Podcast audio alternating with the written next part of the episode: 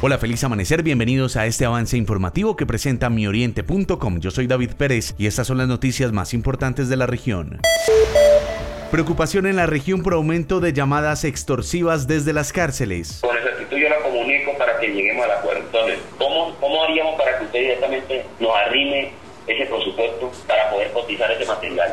Y le podamos seguir dando la tregua a usted de que nos cumple. Con este tipo de llamadas, los extorsionistas están al parecer desde las cárceles recaudando grandes sumas de dinero. Las autoridades invitan a denunciar este tipo de llamadas.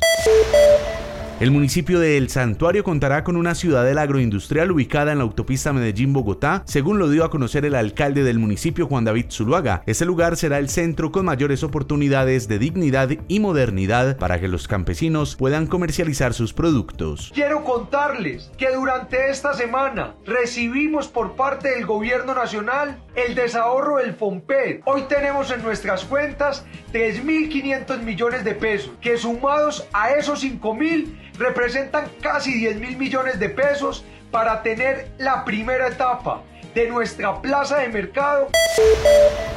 Universitarios de la Unión tendrán subsidio de transporte del 100%. Eversea, secretario de Desarrollo y Bienestar Social de la Unión. Desde la Administración Municipal eh, estamos invitando a todos los jóvenes que se encuentren realizando estudios en educación superior en otros municipios cercanos en el oriente antioqueño. Quiere decir esto en el municipio de La Ceja, Río Negro en la Universidad de Antioquia en el Carmen de Vibora. Con control a la quebrada La Mosca buscan identificar a responsables de contaminación. Javier Valencia, subdirector de servicio al cliente de Cornare. Estamos haciendo monitoreo a diferentes vertimientos sobre la quebrada La Mosca. Estamos haciendo un seguimiento muy importante sobre gran parte de la zona, diferentes vertimientos de diferentes empresas, bodegas, incluso centros poblados para identificar quiénes nos están contaminando, quiénes nos están afectando la quebrada La Mosca.